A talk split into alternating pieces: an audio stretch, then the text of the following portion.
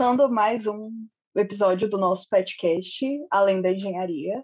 Hoje estamos aqui com Matheus Lima, nosso queridíssimo ex-petiano, é, já formado em Engenharia Civil, atualmente no seu mestrado em Geotecnia e também agora produtor de conteúdo para o Instagram.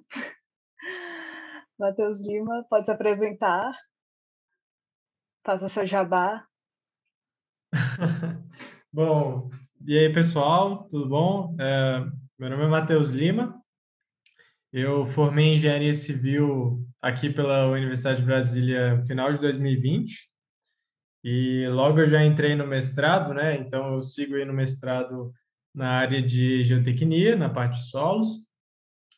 E, bom, eu trabalhei bastante no estágio com projetos de infraestrutura, né? fiz estágio numa empresa chamada Rumbi, que faz projetos de infraestrutura urbana, viária, de rede de água, rede de esgoto, rede de drenagem para empreendimentos aqui em Brasília e região. Aí eu pude fazer estágio nessa empresa por dois anos.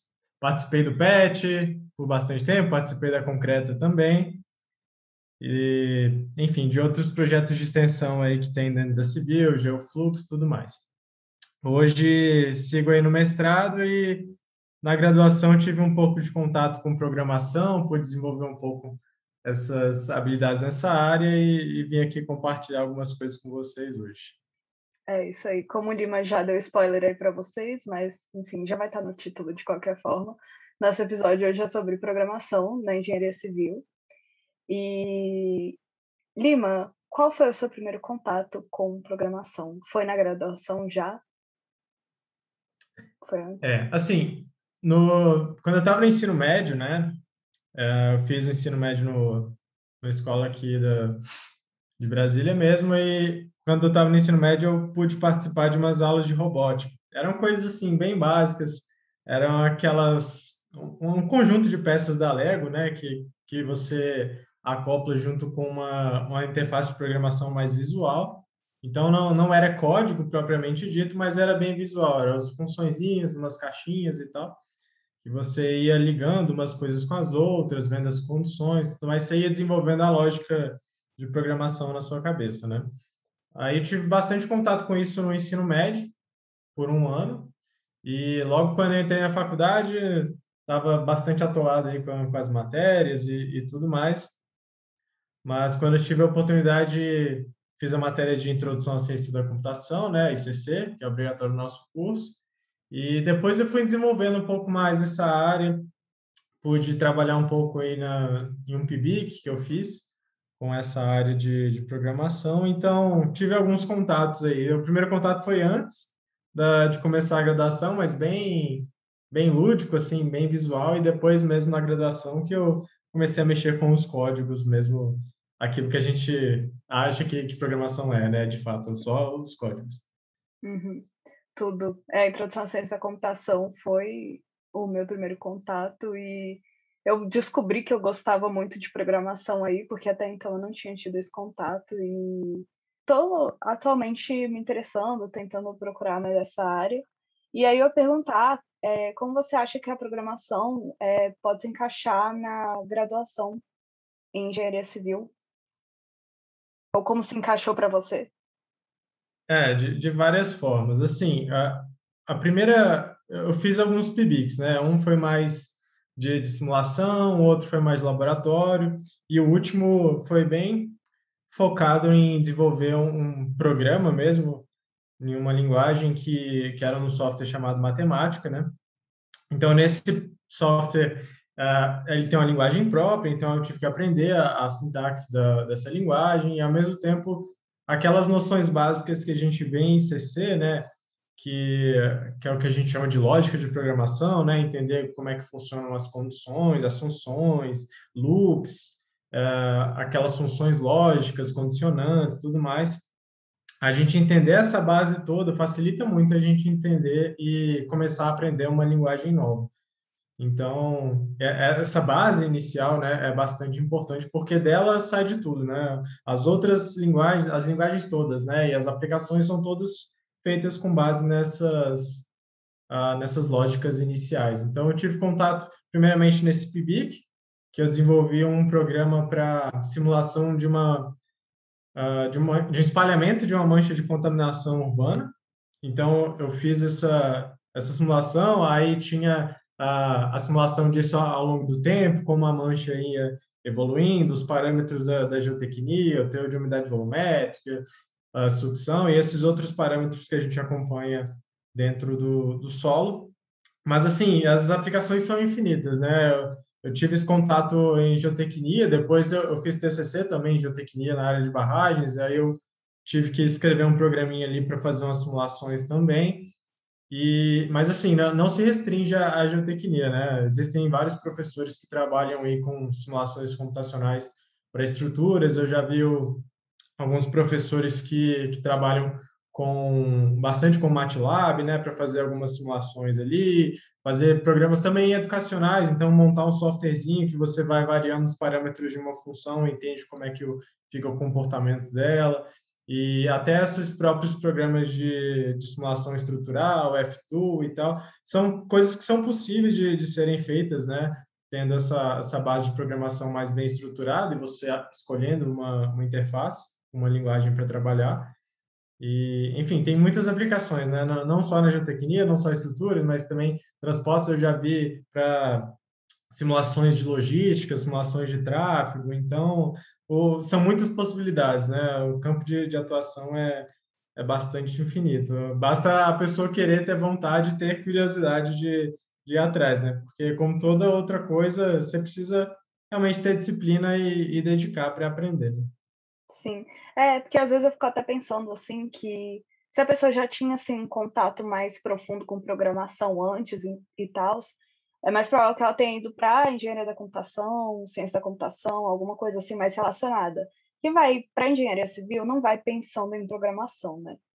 Vamos combinar. E daí a gente entra, o pessoal até acho que às vezes dá até uma negligenciada assim na matéria de ICC, é, sendo que é uma coisa que é importante, que é um diferencial, até que, enfim, esse é o para onde o mundo está caminhando, né? Eu acho que quanto mais tempo passar, mais difícil vai ser você ficar é, sem saber, né, uma linguagem de programação. Então, eu acho que isso vale para engenharia civil também, né?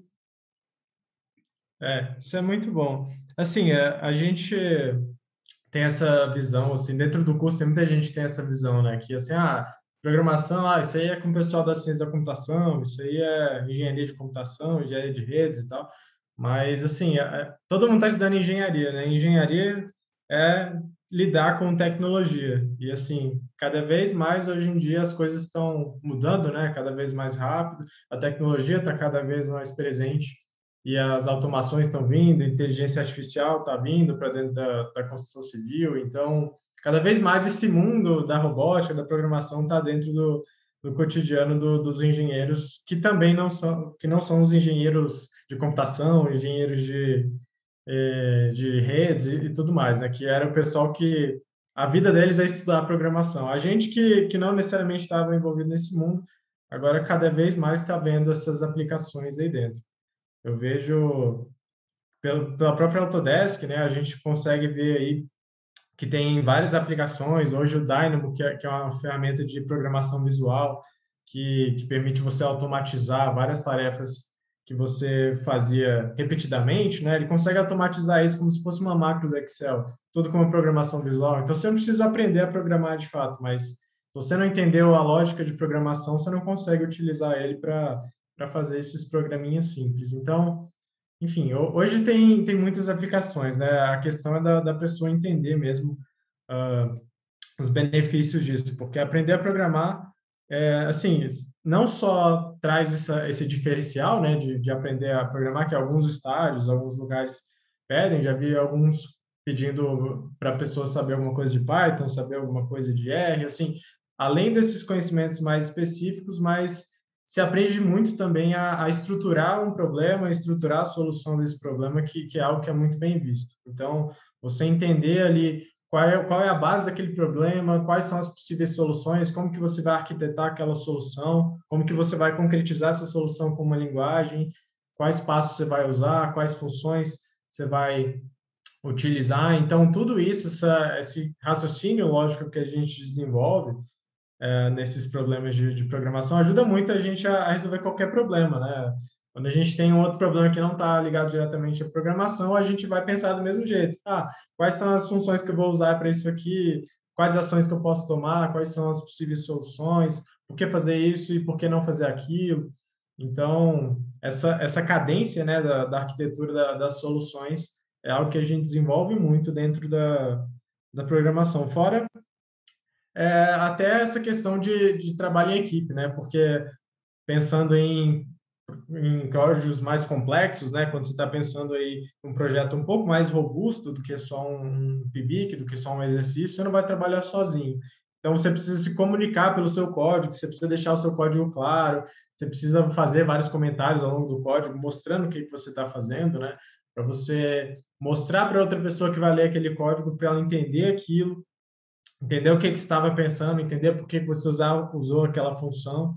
Então, isso tudo ajuda muito a você ser um melhor profissional. Né? Você vai ser uma pessoa mais organizada, você vai conseguir solucionar mais problemas, você vai desenvolver criatividade, enfim. Os benefícios de você aprender aí são vários, né?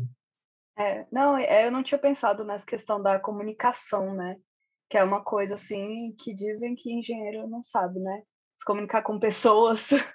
e eu não uhum. tinha pensado nesse lado aí da programação, que é uma forma de comunicação, né? Que nem você disse, principalmente se você estiver fazendo projetos com outras pessoas, que você vai ter que dar um jeito de se fazer entender, né? Tipo, você não está fazendo aquilo só para você, né? Outras pessoas vão ter que ler e conseguir entender aquilo, né? realmente. E também é aquilo, né? É, não necessariamente, né? A gente vai realmente estudar a fundo é, linguagens, criar linguagens, mas é saber usar como ferramenta, né? Que é uma ferramenta que facilita a vida e, assim, a gente como é. engenheiro quer que as coisas sejam mais fáceis. A gente não quer complicar a nossa vida, né?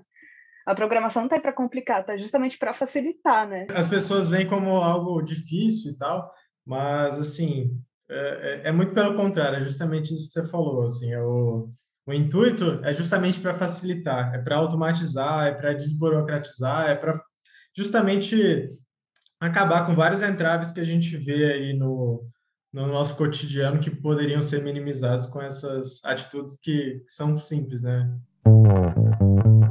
É, eu ia perguntar como você vê a programação na sua vida de formado, assim. Você acha que aumentou seu uso, diminuiu seu, seu uso? Está usando de outras formas? É, agora no mestrado a gente tem assim muitas demandas, né? Entre umas dessas muitas demandas, a gente tem uma pancada de exercícios para resolver, agora exercícios mais complexos e tudo mais, né?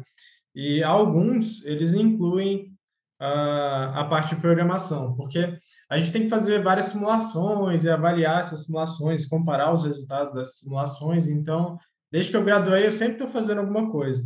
Semestre passado, tive contato com uma linguagem que, que até então não tinha contato, que era o próprio MATLAB que eu tinha citado antes, né? Que, que até então nunca tinha mexido, mas aí, semestre passado, um dos professores da, da pós-graduação ó, a gente vai fazer uma simulação aqui de uma resolução de uma treliça plana e a gente vai ter que usar o MATLAB. Eu tive que aprender algumas coisas do MATLAB para poder entender o código e tal.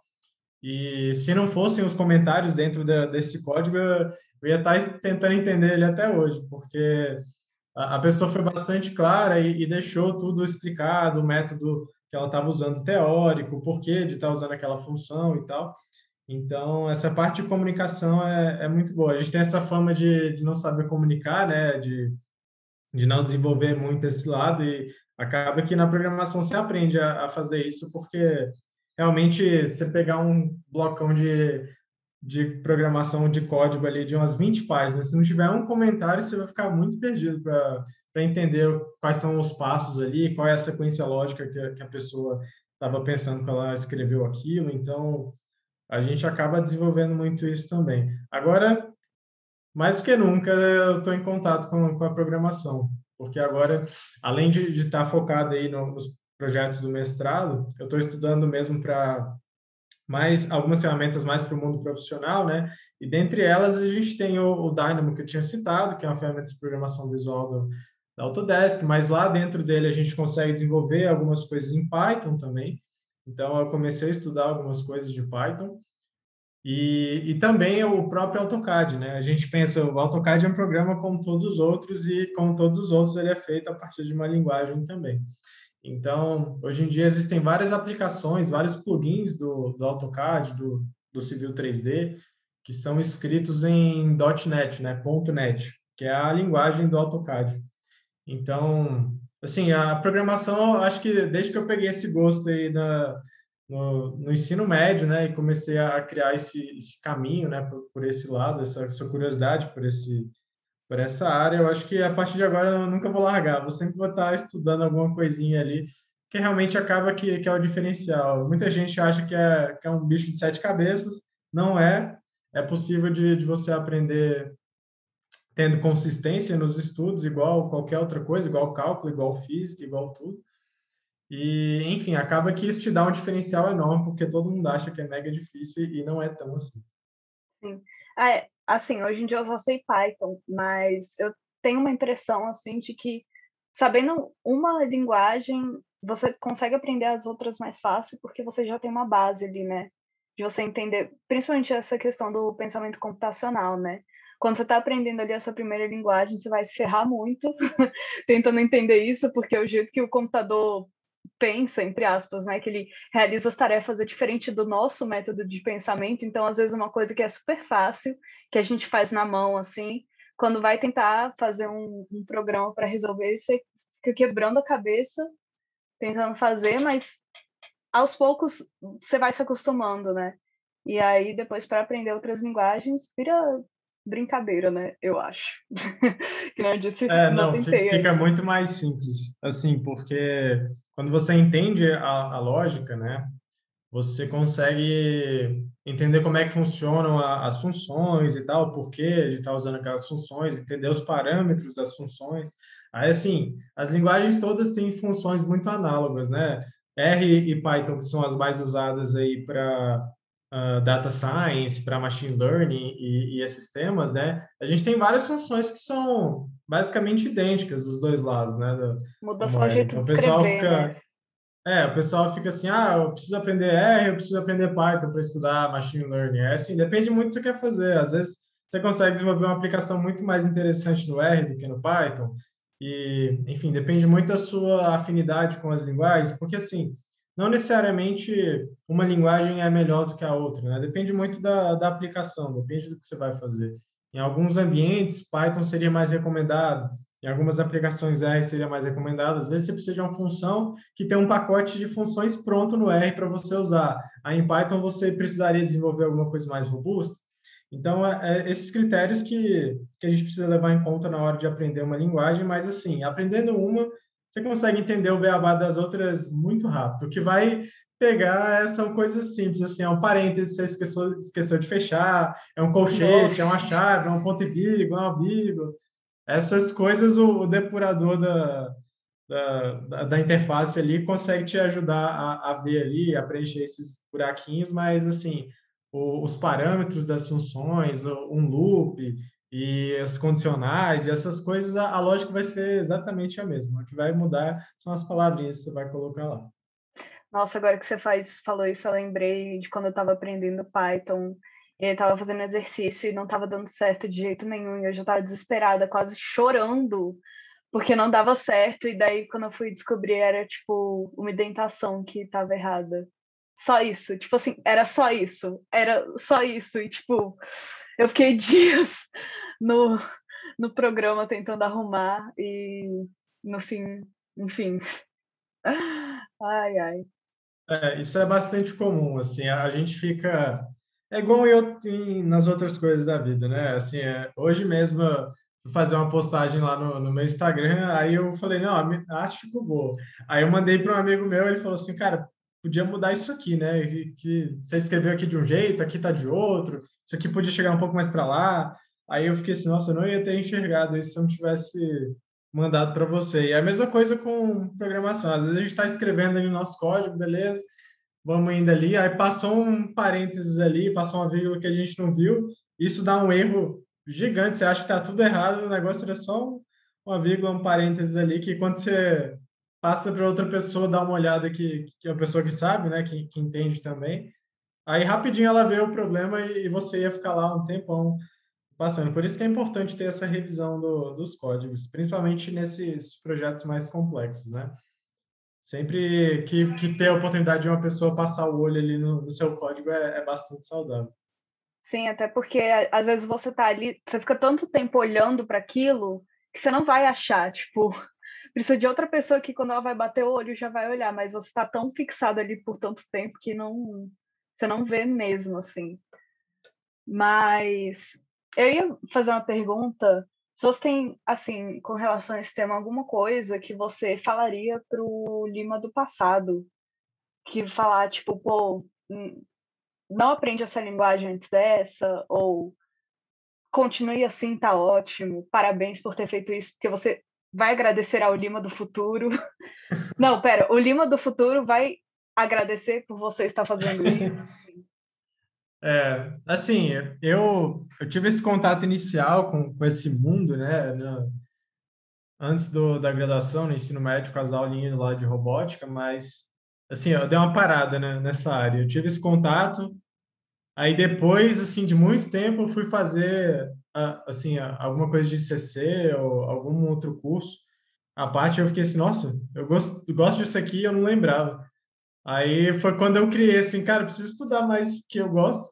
Aí eu comecei a estudar mais. Então, se eu fosse dar uma dica para mim mesmo, seria continuar estudando, não ter essa, não ter essas pausas, porque acaba que a consistência ajuda muito. Assim, você faz isso é, é a gente vê muito acontecendo, né? Você faz um curso, sei lá, de, de Revit, aí assim, dá duas semanas, se você não mexe em nada, você nem lembra mais o que, que você fez Programação é a mesma coisa. Então, assim, quanto mais você detalha os comentários e tal, mais aquilo vai estar te favorecendo, né? Os códigos que eu escrevi no projeto final, eu escrevia, às vezes tem mais comentário do que código em si, porque eu estou falando com meu eu do futuro que vai ler aquilo ali e falando aqui, ó, isso aqui eu fiz desse jeito aqui, por causa disso aqui e tal. Então, essa comunicação com a pessoa do futuro me ajudou muito a, a, a estruturar essa, esses comentários e era o que eu falaria para o meu eu do passado, investir nos comentários para o meu eu do futuro entender, porque eu tenho uns códigos aqui que eu não faço ideia do que, que eles querem dizer, o que, que eles fazem direito, e não parar de, de estudar, continuar estudando sempre, nem que seja algo simples, mas não deixar de, de estudar. E você tem algum conselho para quem está na graduação e não está ah, aprendendo pra... programação, quer aprender programação, não sabe por onde começar, ou enfim. É, para quem quer aprender ou tem curiosidade, né? Assim, o, acho que o primeiro passo é você entender os potenciais da, da programação, né? O que, que a programação pode trazer de benefício para você? Porque a gente só aprender por aprender não, não é algo que, que traz muito retorno para a gente. Assim, CC a gente é obrigado a aprender alguma coisa ali. Agora, quando você tiver um problema no seu estágio, ou quando você tiver um problema pessoal que você falar assim, cara, isso aqui Python eu faço sozinho, rapidão e automatizo para o resto da vida. Aí você vai realmente ver os benefícios da, da programação. Ou quando você vai, for precisar para um TCC, para um PIBIC. Então, para quem quer entrar nesse mundo, né, e começar a estudar essas coisas, acho que uma dica bastante válida seria isso: pesquisar as diferentes linguagens que existem hoje e quais linguagens resolvem quais problemas. Porque aí você vai entender quais linguagens vão te ajudar e os benefícios de você aprender aquilo ali, o que, que vai te trazer como fruto, né? O que, que vai te acrescentar como profissional, como pessoa, com naquilo que você quer resolver, aprendendo ali, porque aprender por aprender às vezes não te traz tanta motivação, né?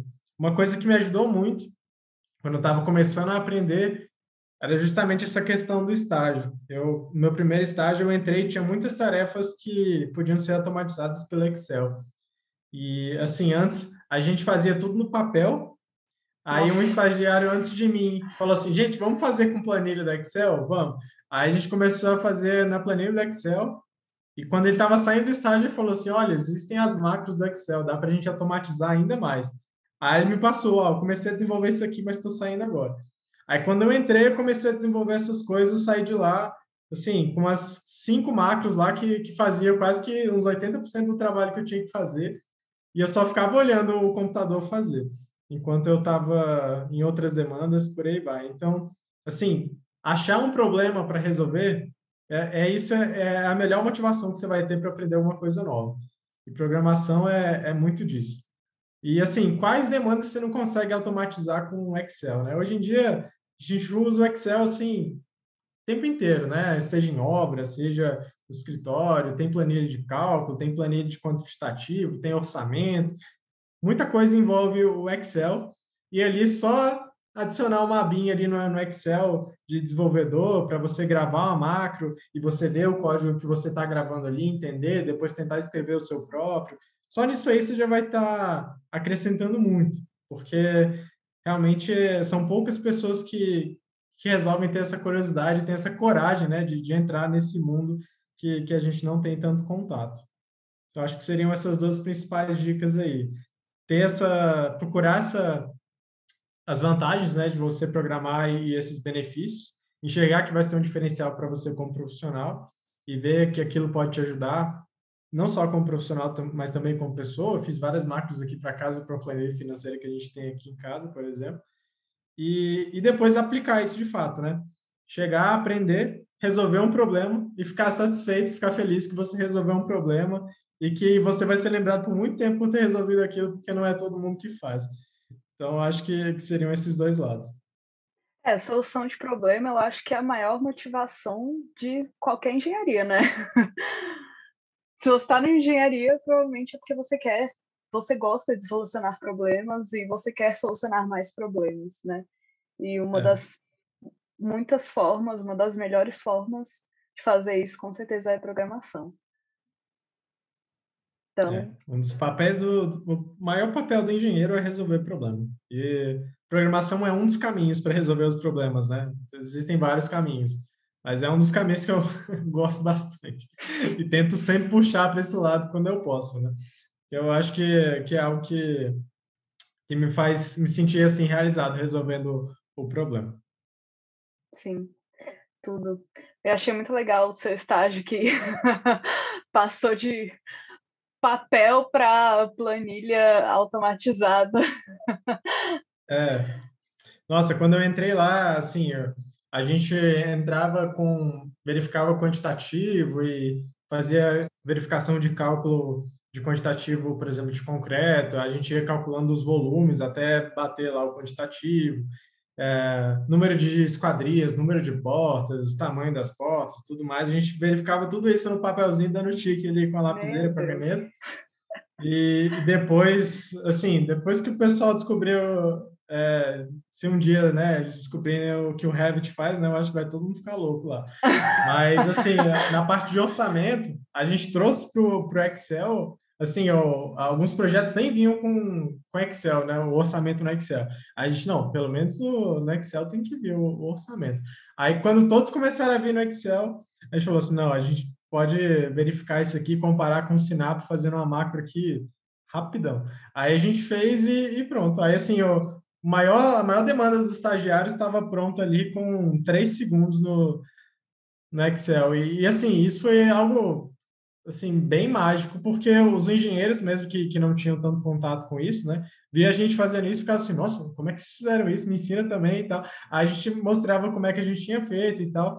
Então, uh, criou um ambiente bem legal, assim. No, no outro dia, tive contato com um pessoal que que está lá nesse estágio até hoje, né? E eu fiz uma macro lá para contabilizar o número de projetos que, que o pessoal uh, analisava por semana e tudo mais. E até hoje o pessoal usa a macro que eu fiz lá. Aí todo mundo lembra do, do Matheus do, do Excel, Matheus do VBA, Matheus da programação. porque eu fiz lá um negócio que, assim, foi em 2000 e, 2017, mais ou menos, 2016, 2017, que eu fiz isso e até hoje o pessoal está usando.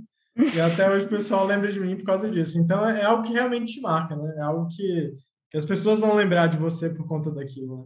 É um diferencial. tinha um estágio de seis horas e passou a ser dez minutos depois disso. É, aí assim, antes eu analisava, demorava, sei lá, alguns dias para analisar um, um, orçamento por completo, aí passou a, assim, sim, sei lá, 15 segundos a parte dos preços e a parte dos quantitativos realmente não tinha muito como automatizar, porque dependia dessa análise das pranchas e tudo mais, né? Não tinha um modelo BIM como seria o ideal para você extrair todos esses quantitativos automaticamente. Mas, assim, só de ter lá os preços já tá tudo certo. Porque antes o que era feito era procurar um código do Sinap, que é a base de preços da Caixa, né?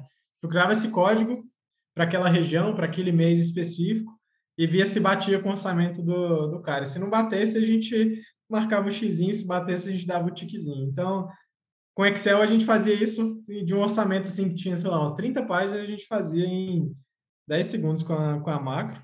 E a parte mesmo que a gente focava, que era nos quantitativos, né, que realmente era o que fazia a diferença, era o que, que a gente dava mais atenção. Isso foi bom. Foi um dos primeiros problemas que, que eu resolvi, assim, com programação, que eu olhei assim, cara, é realmente faz sentido aprender essas coisas. A gente pode resolver uns problemas legais. E facilitar a vida, né? Que é o que a gente estava falando. Demais. Bom, então é isso. Muito obrigada, Lima, por estar aqui presente hoje. É, sigam lá, arroba Infra no Instagram. Ele posta vários conteúdos muito legais. E é isso. Quer falar mais alguma coisa? Encerramento. É, não, só agradecer pela, pelo convite. Acho que conversar sobre programação e ainda mais programação dentro da, da civil, da UNB, eu acho que é algo que, que ainda é, assim, é quase um tabu, né? Não tem todo mundo... Muita gente tem medo, muita gente tem aversão, acha que, que é algo sete cabeças, mas enfim, é, como toda habilidade que a gente quer desenvolver requer disciplina, consistência, né? E, enfim, agradecer pelo convite do PET. Acho que o PET é um projeto de extensão muito legal que enriquece muito o curso com as atividades que, que são organizadas. Então, fico à disposição para outras oportunidades, outros eventos e é isso. Obrigadão. Muito obrigada. E é isso.